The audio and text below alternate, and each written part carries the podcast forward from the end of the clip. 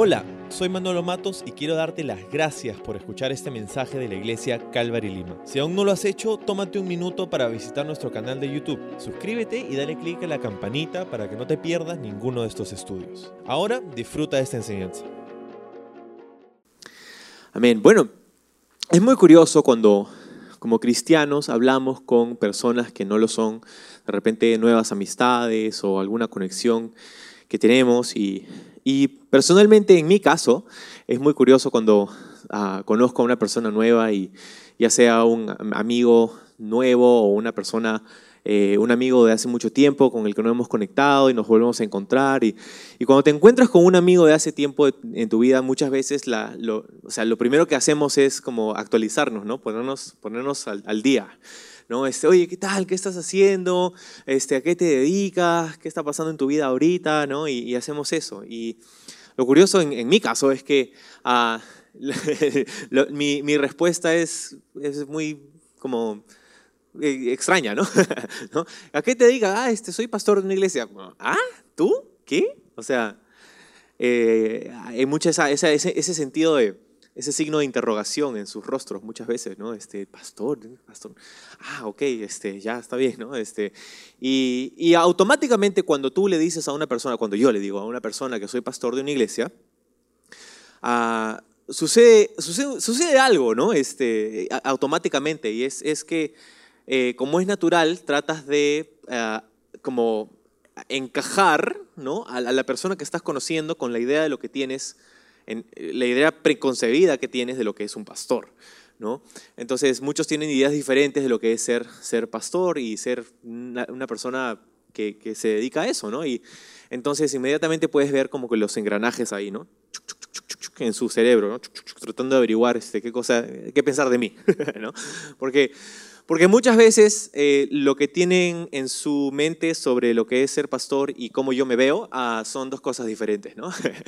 Entonces, este, tratan de, poner las dos en una, en una sola, ¿no? Este, y es un poco confuso. Y, y, también lo que ocurre es que uh, inmediatamente, mucha, la mayoría de personas, uh, no creyentes, vamos a decir, a quienes les podría decir eso, la reacción inmediata es, ah, eres una persona religiosa. O sea, inmediatamente ya no me miran por quién yo soy, sino por lo que ellos piensan que, lo, que, que, yo soy, ¿no? Este, y entonces, ah, eres una persona religiosa, ¿no? Y, y no sé, ¿has escuchado esta frase alguna vez en, en, en tu vida cuando, cuando tú um, le has contado a alguien que eres cristiano o cristiana? Eh, típicamente en algún momento de la conversación te llegan a decir, ah, en tu religión no te permiten tres puntos. Ah, es familiar esa frase, ¿no? Ah, en tu religión no te permiten, ¿no? Y automáticamente piensan que somos religiosos y estamos en una, una secta o una cosa así donde no nos permiten hacer ciertas cosas. Y, uh, y, y, y, trato, yo trato, trato de, de compartir con las personas de que yo sí soy pastor y sí amo a Dios y sí tengo, tengo fe en el Señor, sí me encanta la Biblia, la palabra de Dios, pero, pero no soy una persona religiosa.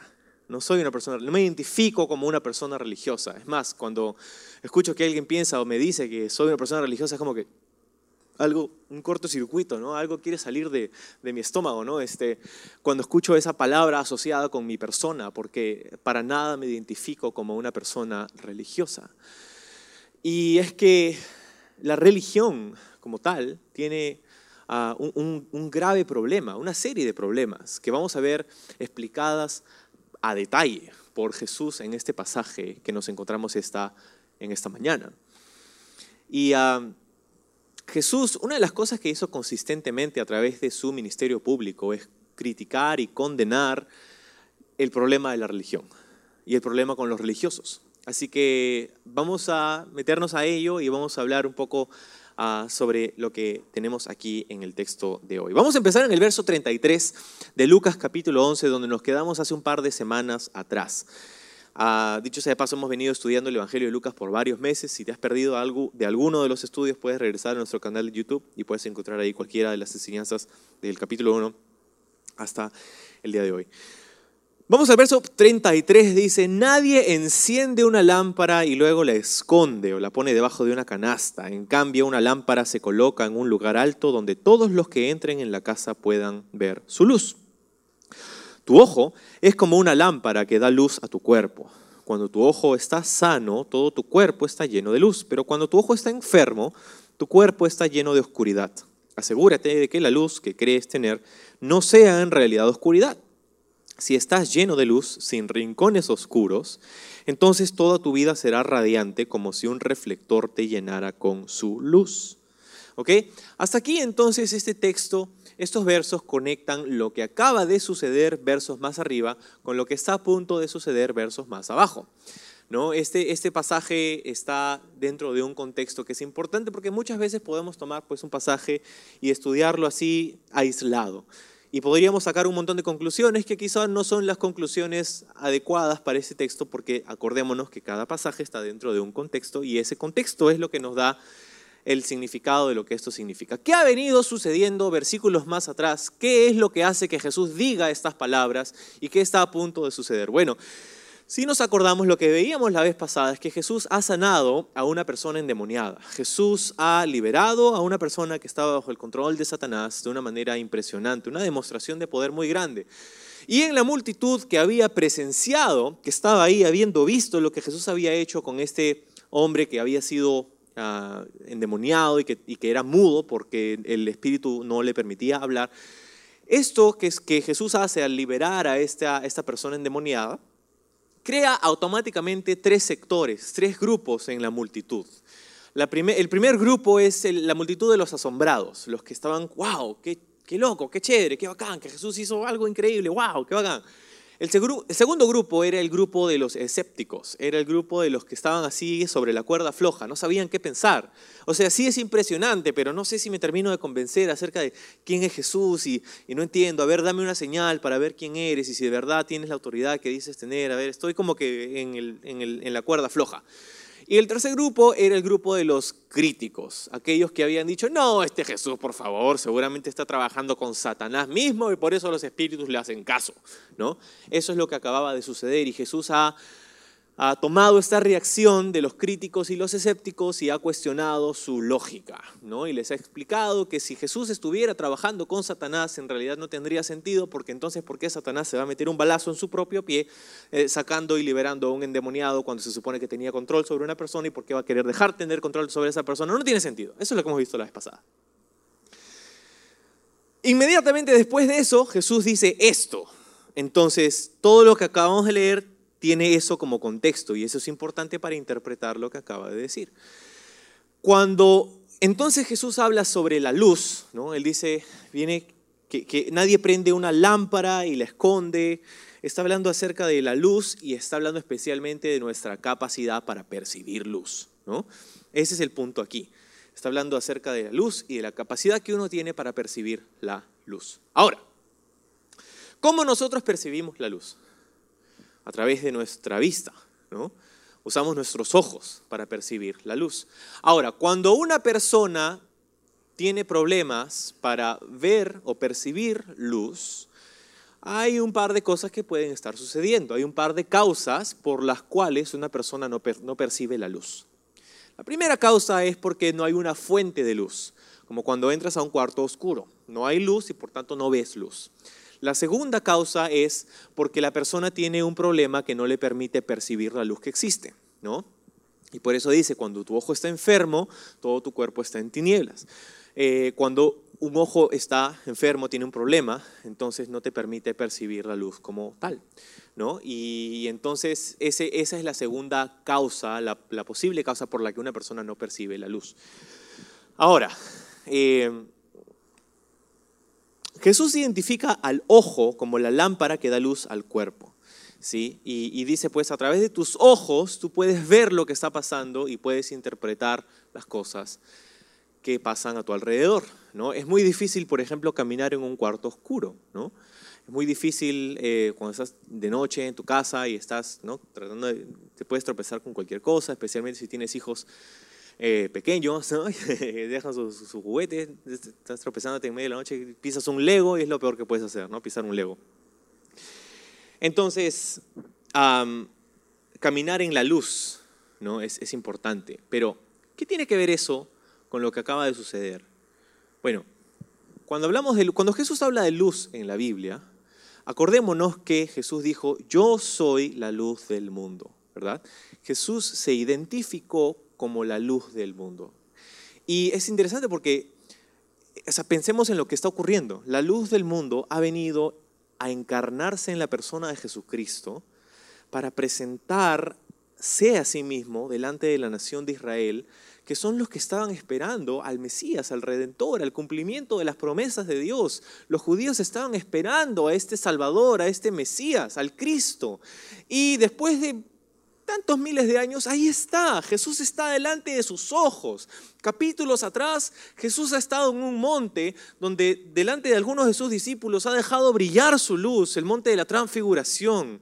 han visto a Jesús transfigurado, dando a irradiar la gloria de Dios a través de su propio cuerpo físico. Eso es increíble. Jesús es literalmente la luz del mundo. Él es la gloria de Dios la imagen del Dios invisible, como nos dice el libro de Hebreos. Ahí está Jesús delante de sus ojos. ¿Y qué han hecho estas personas al estar delante de la luz del, mundo, del creador del universo? Han dicho, a ver, ¿tú quién eres? ¿Tienes, qué, qué, autoridad tienes tú para decirnos acá qué hacer? A ver, pues danos una señal. Ah, no, seguramente estás trabajando con Satanás. ¿Qué está pasando? En efecto, estas personas están ciegas. Están ciegas. Porque tienes que estar espiritualmente ciego para fallar en ver la obra de Dios en la persona de Jesús. Tienes que estar espiritualmente ciego para atribuir los milagros de Jesús a Satanás. Y también tienes que estar espiritualmente ciego para vivir una vida de hipocresía, que es lo que Jesús está a punto de criticar en los próximos versículos. Así como un ojo enfermo puede hacer que una persona sea ciega, un corazón enfermo puede hacer que alguien sea espiritualmente ciego también. Entonces, eso es lo que Jesús está dando a entender aquí. ¿Quién es la luz? Él es la luz. Él se ha presentado delante de todos, no se ha escondido debajo de una cama, debajo de una cesta, no ha prendido la lámpara y la ha puesto así calladita para que nadie la vea. No, Él está delante de todos, tratando de hacer brillar su luz para que la gente entienda que el reino de Dios se ha acercado, pero ellos no quieren ver porque tienen sus ojos nublados, están espiritualmente ciegos. Jesús está hablando de esta condición espiritual de ceguedad que afectaba los corazones de, estos, de estas personas que se creían religiosas. De eso está hablando Jesús. Ahora, hay una tangente aquí que me gustaría solamente dedicarle un poquito de atención porque es una tangente y la tangente es el concepto que Jesús manifiesta aquí sobre el ojo.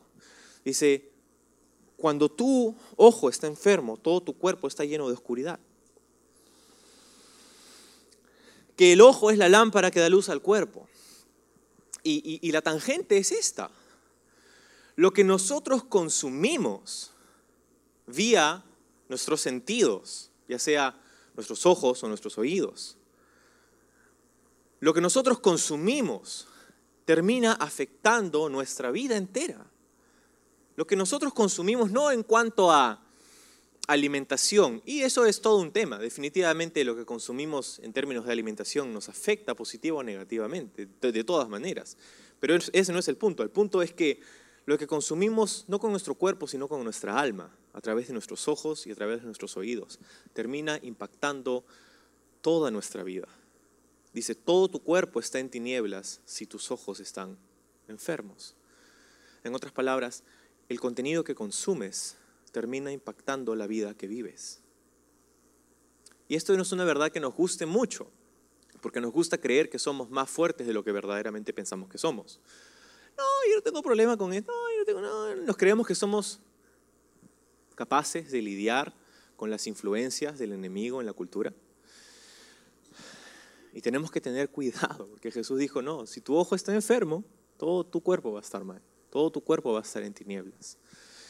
Y y como te decía, este es una tangente porque no es el punto principal de este texto, pero, pero creo que es digno de mencionar, que tenemos que tener cuidado con el contenido que consumimos, porque este va a terminar afectando lo que creemos y cómo vivimos. ¿Sí? O sea, ¿te has dado cuenta de que parece ser que todos los medios de comunicación están dominados por Satanás? Desde los canales de televisión hasta las productoras de, de, de series y películas, hasta las cadenas de streaming, a las redes sociales, o sea, todo es, todo lo que se produce, o sea, hace falta ver el catálogo de Netflix para darte cuenta, o sea, ya hace tiempo que no tengo cuenta de Netflix, pero cuando teníamos era como, wow, cada vez sale originales de Netflix, ¿no? Lucifer, este, eh, un, montón de, series que o sea, Disney Plus, por ejemplo, ¿no? Disney Plus, aquellos que tenemos cuenta en Disney Plus. Hace poco, hace un par de semanas nomás, salió una noticia de un video filtrado de una comunicación interna que habían tenido los, los directores de, de, Disney Plus, que habían dicho que en esta nueva etapa lo que van a hacer es que todo el contenido que van a comenzar a producir en Disney Plus, el contenido original de Disney Plus, va a tener un 50% de personajes LGBTIQ, plus, ¿no? Este, de, todos, todos estos, todo, de todo el contenido que Disney, va, que Disney va a sacar, todo el contenido original que Disney va a sacar a partir de ahora, va a tener un 50% de personajes LGTBIQ. Eh, y, y, incluso eh, han, en, en el estado de Florida, por ejemplo, han sacado una ley em, que prohíbe a los maestros de kinder y creo que es edades como 5, 6 y 7, una cosa así, de hablar sobre sexualidad a los niños en el colegio. Y Disney ha sido una de las compañías que ha, desde pasada en, California, ha hecho una eh, no contrademanda, pero ha puesto, ha movido un montón de recursos, influencias para tratar de pelear en contra de esa ley, porque están diciendo, ¿por qué no le llaman, incorrectamente le llaman la ley anti-gay, ¿no? De Florida. Y, este, y no es una ley anti-gay, es una ley que simplemente le dice, tenemos padres que no queremos, eh, que, que, no queremos que nuestros hijos escuchen sobre sexualidad en el colegio, queremos nosotros tener la capacidad de enseñarles a ellos lo que nosotros queremos que ellos crean, Ah, y déjanos a nosotros decirle a nuestros niños lo que se supone que está bien para nosotros como padres, a nuestros hijos de lo que es la sexualidad. Y Disney ha dicho, no, no puede ser, que tenemos que nosotros decirles y esto que lo otro. Y, y hay una, ahorita hay una pelea impresionante que ha terminado. Lo último que ha pasado es que el estado de Florida le ha quitado a Disney World, que se encuentra en Orlando, Florida, a la cualidad de autogobernarse. No sé si sabían, pero en Disney World Ah, como ninguna otra empresa en ninguna otra parte de los Estados Unidos, es autogobernada. O sea, tiene su propio gobierno. Literalmente cuando vas a Disney hay su propia policía que tiene los Mickey por todas partes. Cuando tú manejas para entrar a Disney World tienes carteles que no son azules o verdes como son los carteles de las carreteras allá, sino que son morados porque es de Disney y estás literalmente no has llegado ni siquiera a Disney World, pero estás kilómetros y kilómetros de distancia en el territorio que está siendo autogobernado por Disney World. No es un territorio gobernado por Florida y es una, una locura. Eh, son autogobernados y eso les ha dado la capacidad de evitar pagar ciertos impuestos a través de muchas décadas. Y con todo esto que ha pasado, el gobernador de Florida ha dicho, este, ¿sabes qué? te vamos a quitar esa cualidad de, de, autogobernarte porque ninguna otra empresa en el mundo tiene esa capacidad y esto fue algo que sucedió hace muchos años por razones específicas que ya no se dan, ya no se necesitan ahora. Y esto ha, ha concluido que ahora Disney debe no sé cuántos millones de dólares a Florida. Y, entonces, ¿todo esto para qué? te lo cuento porque lo que nuestros ojos consumen, lo que, lo que, lo que, el contenido que, que consumimos, tenemos que ser más juiciosos, tenemos que ser más cuidadores del de el contenido que consumimos. porque quieras o no, va a terminar afectándote, afectando tu vida, afectando tu estado emocional, incluso diría tu estado espiritual. Entonces, la luz de tu cuerpo, la lámpara de tu cuerpo, tus ojos. ¿Qué quiere decir esta tangente? Quiere decir que lo que Jesús nos está llamando a hacer es a, vivir en, la luz, no en las tinieblas.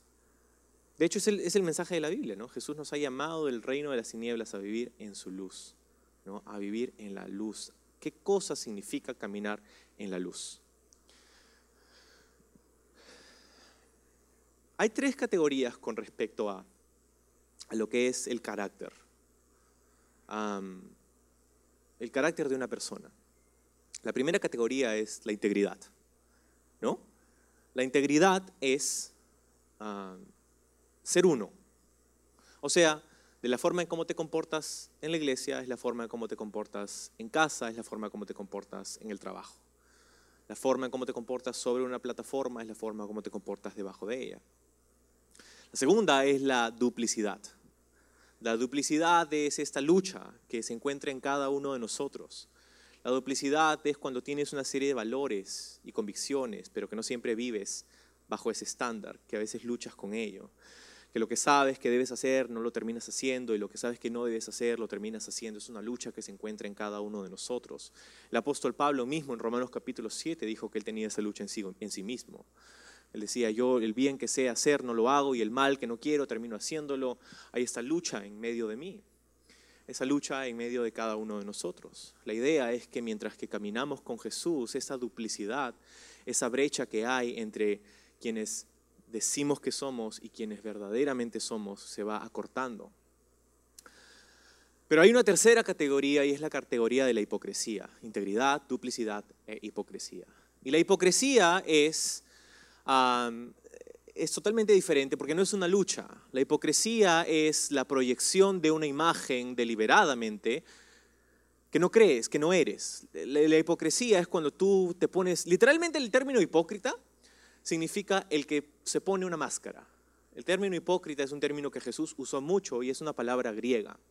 Es una transliteración de una palabra griega. Hipócrita viene de upokrites, el que usa una máscara, y viene, se remonta de la antigua Grecia, donde había el teatro de la antigua Grecia y se ponían los actores en los anfiteatros, se ponían máscaras.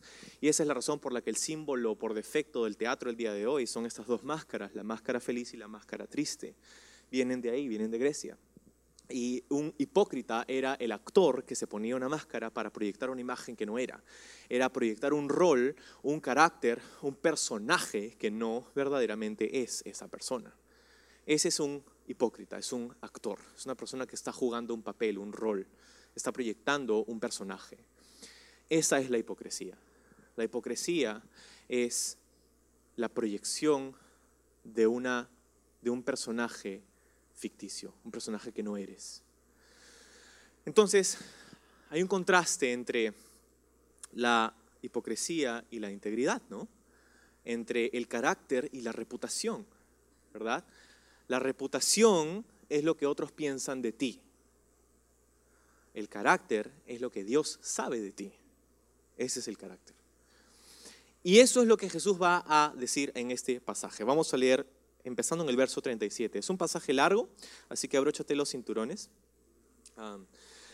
dice, mientras Jesús hablaba, uno de los fariseos lo invitó a comer a su casa. Jesús fue y se sentó a la mesa. Su anfitrión se sorprendió de que se sentara a la mesa sin antes realizar la ceremonia de lavarse las manos que exigía la costumbre judía. Dicho sea de paso, Jesús nunca rechazó una invitación para ir a comer con alguien. Así que, si quieres este, conversar con tu pastor, ya sabes lo que tienes que hacer. No, mentira. Entonces Jesús fue y se sentó a la mesa y no se lavó las manos. ¡Ah! Jesús no se lavó las manos antes de comer. Entonces, verso 39, el Señor le dijo, ustedes los fariseos son tan cuidadosos para limpiar la parte exterior de la taza y del plato, pero están sucios por dentro, llenos de avaricia y perversidad, necios. ¿No hizo Dios tanto el interior como el exterior? Por lo tanto, limpien el interior, dando de sus bienes a los pobres y quedarán completamente limpios. ¿Qué aflicción les espera, fariseos? Pues se cuidan de dar el diezmo sobre el más mínimo ingreso de sus jardines y sus hierbas, pero pasan por alto la justicia y el amor de Dios. Es cierto que deben diezmar, pero sin descuidar las cosas más importantes ¿Qué aflicción les espera, fariseos? Pues les encanta ocupar los asientos de honor en las sinagogas y recibir saludos respetuosos cuando caminan por las plazas. Sí, qué aflicción les espera. Pues son como tumbas escondidas en el campo. Las personas caminan sobre ellas sin saber la corrupción que están pisando. Entonces yo creo que ya para estas alturas el fariseo que lo invitó a su casa ya se arrepintió de haber invitado a Jesús, ¿no? Maestro, dice el verso 45, le dijo un experto en la ley religiosa, o en otras palabras, un escriba. Has insultado a nosotros también con lo que has dicho. o sea, un fariseo y un escriba eran un poco diferentes porque hay algunos fariseos que eran escribas, pero no todos los escribas eran fariseos. Los fariseos eran los que habían determinado que iban a cumplir al pie de la letra la ley de Moisés, pero también las tradiciones alrededor de la ley de Moisés entonces eran los hiperreligiosos del día de Jesús. Y los escribas eran los que hacían los postulados y las teorías y los escribían y se encargaban de copiar los manuscritos de la antigua ley. Eran los, eran los doctores de la ley, eran los expertos, los escribas. Entonces Jesús está hablando en contra de los fariseos y los escribas presentes en la cena dicen, eh, un momentito Jesús, por favor, o sea, seguramente vas a hacer una distinción entre esos fariseos cochinos y nosotros los escribas, ¿no? Y Jesús dice, sí, dijo Jesús en el verso 46. ¿Qué aflicción les espera también a ustedes, expertos en la ley religiosa? Pues aplastan a la gente bajo el peso de exigencias religiosas insoportables y jamás mueven un dedo para aligerar la carga. ¿Qué aflicción les espera? Pues levantan monumentos a los profetas que sus propios antepasados mataron tiempo atrás, por lo cual ustedes quedan como testigos que aprueban lo que hicieron sus antepasados. Ellos mataron a los profetas y ustedes se convierten en cómplices al edificar los monumentos. Esto es lo que Dios en su sabiduría dijo acerca de ustedes. Les enviaré profetas y apóstoles, pero ellos matarán a unos y perseguirán a otros. Como consecuencia, a esta generación se le hará responsable del asesinato de todos los profetas de Dios desde la creación del mundo, desde el asesinato de Abel hasta el de Zacarías, a quien mataron entre el altar y el santuario. Sí, de verdad se culpará a esta generación. ¿Qué aflicción les espera a ustedes, expertos en la ley religiosa, pues quitan a la gente, le quitan a la gente la llave del conocimiento? Ustedes mismos no entran al reino e impiden que otros entren. Mientras Jesús se retiraba, los maestros de la ley religiosa y los fariseos se pusieron agresivos y trataron de provocarlo con muchas preguntas. Querían tenderle una trampa para que dijera algo que pudieran usar en su contra. Entonces, en vez de tomar la reprensión de Jesús y asimilarlo y decir, Jesús, tienes razón, lo que hicieron es, le voltearon la torta y le dijeron, ah, tú estás mal. Entonces, no querían escuchar la corrección y la represión de parte de Jesús. Lo que simplemente es una evidencia más para darse cuenta que, que verdaderamente Jesús ah, estaba criticando algo muy cierto en ellos y era esta condición de ceguera espiritual. Estaban ciegos espiritualmente. En este pasaje que acabamos de leer hay seis afirmaciones, seis, seis afirmaciones que son en realidad seis aflicciones muy al estilo de los, antiguos, de los antiguos profetas. ¿no? Eh, otras traducciones dicen, por ejemplo, ay de mí, ¿no? este, muy, mucho como los profetas del Antiguo Testamento, ay de mí. Los seis ay de mí que hay aquí son los siguientes, se los explico rápido. El primero le dice, es acerca del diezmo de las especias. Ellos estaban diezmando las especias, lo más diminuto, lo más pequeño, pero estaban descuidando la esencia, la esencia de la ley. Estaban diezmando. ¿Qué cosa es el diezmo? Bueno, el diezmo se remonta a la ley de Moisés, donde Dios les había dicho a su pueblo dentro de una cultura agraria que todo lo que ellos recibieran en términos de cosechas debían dar un 10% a la casa del Señor, al Señor.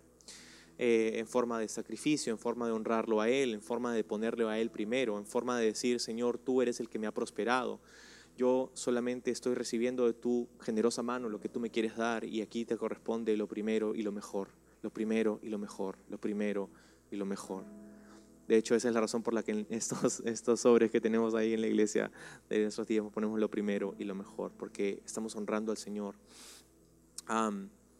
Es una décima parte y eso es lo que ellos hacían por la ley que Dios les había dado. Ahora, ellos no solamente estaban diezmando de las papas, los camotes, ¿no? de las cosechas grandes, ellos estaban diezmando, dice, de la menta, el comino, el eneldo, estaban diezmando las especias. Y ya te puedes imaginar, pues, a un fariseo, ¿no? Contando las semillas, o sea, una hojita para mí, otra hojita para Dios, una hojita para mí, una- nueve semillas para mí, una para Dios. O sea, te puedes imaginar haciendo esta, esta ridiculez, o sea, esto para mí. Cuando al mismo tiempo, dice, se habían olvidado de la justicia y el amor. Estaban diezmando por aquí, pero estaban juzgando por allá. Estaban tratando de honrar a Dios aquí con estas cositas diminutas, pero estaban criticando y siendo injustos y siendo religiosos con los que no cumplían con sus estándares. Estás tratando de hacer este sistema de cosas que piensas que van a hacerte más especial y más espiritual cuando en realidad has perdido de vista la esencia de la ley, la esencia del corazón de Dios. Y Jesús les dice, qué bien que diezmes. Lo que es interesante, ¿no? Jesús ha validado el diezmo en sus días. Qué bien que busques honrar a Dios con tus finanzas, con la economía de tu casa. Qué bien que hagas eso. Sigue haciéndolo. Pero no te olvides de esto otro, que es lo más importante. Y esto es lo que creemos aquí en Calvary Lima. Dios no necesita nuestro dinero. Nadie es obligado a diezmar. Nosotros no estamos bajo la ley. Dios no necesita el dinero de ninguno de nosotros. Él es Dios. Dios no necesitaba que la gente diezme en el Antiguo Testamento tampoco. El diezmo no se trata de recaudar fondos, el diezmo se trata de criar hijos. Los hijos de Dios que aprendemos a reconocer a nuestro Padre, que aprendemos a reconocer su generosidad, su gracia, su misericordia en nuestra vida. No damos, no diezmamos, no ofrendamos porque se nos obligue o porque el Señor lo, lo- lo necesita y que si yo no le doy, entonces todos se ven abajo. No, Dios no necesita nuestro dinero. Dios no nos necesita a nosotros. Él es todopoderoso, Él es autosuficiente. Y por eso Pablo dice en el Nuevo Testamento, Dios ama al dador alegre. Dios no ama al que dice, no, si esa es tu actitud, quédate con tu dinero.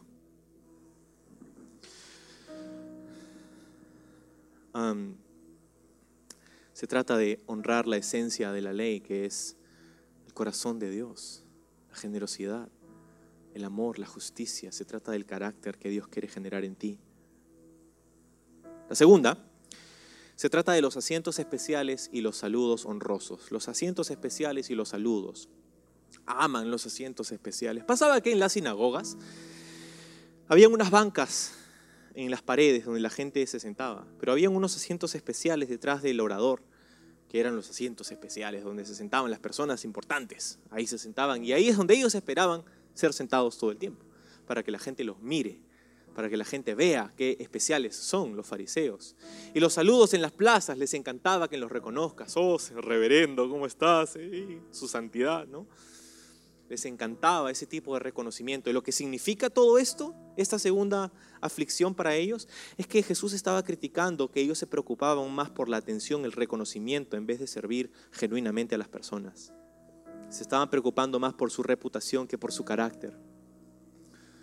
Qué importante es eso para este día, ¿no? Donde se trata más de...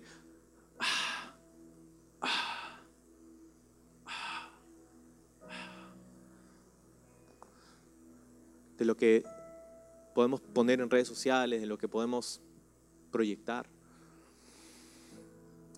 que la vida que estamos viviendo de lunes a sábado. La tercera aflicción les dice, ustedes son como tumbas sin pintar. Sucede que durante las fiestas anuales en Jerusalén, donde había mucha gente que viajaba para celebrar las fiestas en Jerusalén de todas partes, lo que hacían es que cuando habían sepulcros, ellos los pintaban de blanco para identificarlos, para que la gente que viniera y que no supiera que había un sepulcro ahí, no cometiera el accidente de pisar una tumba y hacerse ceremonialmente impuro, porque no podían tocar los cuerpos muertos. Al hacerlo, se contaminaban y no podían celebrar la fiesta que posiblemente habían viajado mucho tiempo para celebrar. Cada año entonces se encargaban en Jerusalén de pintar los sepulcros de blanco para que no sucediera esto. Y Jesús le dice, ustedes son como sepulcros sin pintar. En otras palabras, la gente está caminando alrededor entre ustedes y ustedes están contaminando a todo el mundo y la gente no se da cuenta. No se da cuenta de lo contagioso que es la hipocresía, de lo contagioso que es la religiosidad. y de lo dañino que es. Te contamina. No es lo que Dios quiere para ti. La cuarta aflicción habla de las tradiciones sin sentido. Tradiciones sin sentido. Le dice a los escribas, ustedes están poniendo todas estas tradiciones encima de la palabra de Dios y están haciendo que la palabra de Dios sea reprochable. Porque la gente mira todas estas cosas, esta lista de cosas que tienes que hacer y dice, ¿esto es ser cristiano? Yo no sé si quiero ser cristiano, si es que esto, de esto se trata. Para ponerte un par de ejemplos nada más. Jesús fue criticado por no lavarse las manos, ¿no? Y el problema es que no se trataba de un tema de higiene, se trataba de un tema de ceremonial, de, ceremonia, de religiosidad, de tradición. Ellos tenían la costumbre de que antes de comer, y algunas veces antes de cada comida, cada parte de la comida, agarraban una jarrita con agua especial y se echaban agua en cada mano desde las yemas de los dedos y caían sobre sus muñecas y luego volteaban las manos y echaban agua sobre sus muñecas y caían hacia la llama de sus dedos en ambas manos. Este era el rito de purificación antes de comer, de lavado de manos. Y lo hacían porque ellos habían tomado una ley que hablaba de que los sacerdotes tenían, en Éxodo, tenían que lavarse las manos antes de hacer los sacrificios en el altar. Eso era para los sacerdotes, no para todo el pueblo de Israel. Pero ellos tomaron eso y dijeron, ah, nosotros también. Entonces añadieron a esa ley que Dios había dado y se la impusieron a todo el mundo. Hay unos comentarios que leía esta semana que decían que en esos días los fariseos creían que el pecado de no lavarse las manos ceremonialmente era, igual, en era igual en gravedad que cometer fornicación. O sea, ese era el nivel de gravedad que le atribuían. No debían lavarse eh, debían lavarse las manos antes de comer porque también pensaban algunos que habían ciertos demonios que se pegaban a tus manos mientras dormías en la noche. Y cuando te levantabas en la mañana y ibas a comer, si no te lavabas las manos, tú podías darle entrada a un demonio a tu cuerpo a través de las manos, estabas comiendo y el demonio entraba y, y tomaba posesión de ti. Ese era el nivel de superstición, de tradicionalismo que tenían el día de reposo, no podías levantar una carga el día de reposo. Pero ¿qué significa levantar una carga? Ah, entonces para ellos, porque la Biblia no dice exactamente qué cosa es levantar una carga, qué cosa es una carga. Ellos pusieron a postular y teorizar. Y dijeron, una carga, entonces, no debes levantar una carga en el Shabbat, el día de reposo. ¿Qué cosa es una carga? Bueno, en comida, para ellos, el peso de un higo seco. Si levantabas más de lo que pesaba un higo seco, estabas levantando una carga pesada y estabas rompiendo el Shabbat. En vino podías levantar lo que cabía en una copa.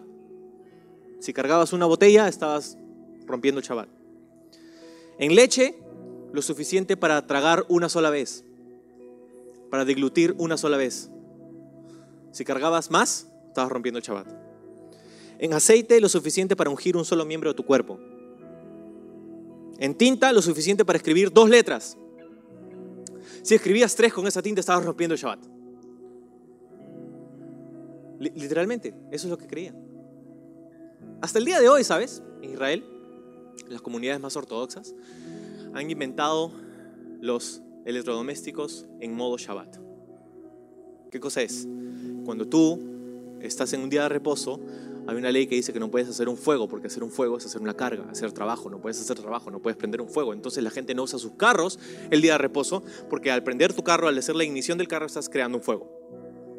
No puedes apretar el botón de un ascensor porque estás haciendo, estás cerrando un circuito, creando una chispa, haciendo un fuego. No puedes poner tus tostadas y activar un tostador porque estás creando un fuego. Entonces han creado los electrodomésticos modo Shabbat. Los ascensores en modo Shabbat se detienen en cada piso para que no tengas que apretar ningún botón. Y hay cosas así que han automatizado para que no tengas literalmente que hacerlo. O sea, ese es el nivel de ridiculez al que habían llegado. Y lo peor no solamente era que tenían tradiciones, lo peor era que habían elevado las tradiciones al nivel de la palabra de Dios. Romper una de sus tradiciones era equivalente a romper una ley. Y eso es lo que Jesús criticaba. Ustedes han elevado sus tradiciones al nivel de mi palabra. Y esto es dañino, esto es perjudicial, Eso hiere a las personas porque estás imponiéndoles cargas a personas que tú mismo ni siquiera puedes levantar. La quinta aflicción habla de los sepulcros de sus padres. Jesús dice, la sangre de todos estos profetas que ustedes mataron, que sus padres mataron, van a ser, van a ser demandadas de ustedes. Desde la sangre de Abel en Génesis hasta la sangre de Zacarías en Segunda de Crónicas. Segunda de Crónicas es el último libro de la Biblia hebrea, que es nuestro Antiguo Testamento, solamente que en un orden un poco diferente. Literalmente del principio al fin. Toda la sangre derramada injustamente va a ser demandada de ustedes, porque en última instancia ellos serían los que mandarían a Jesús a la crucifixión.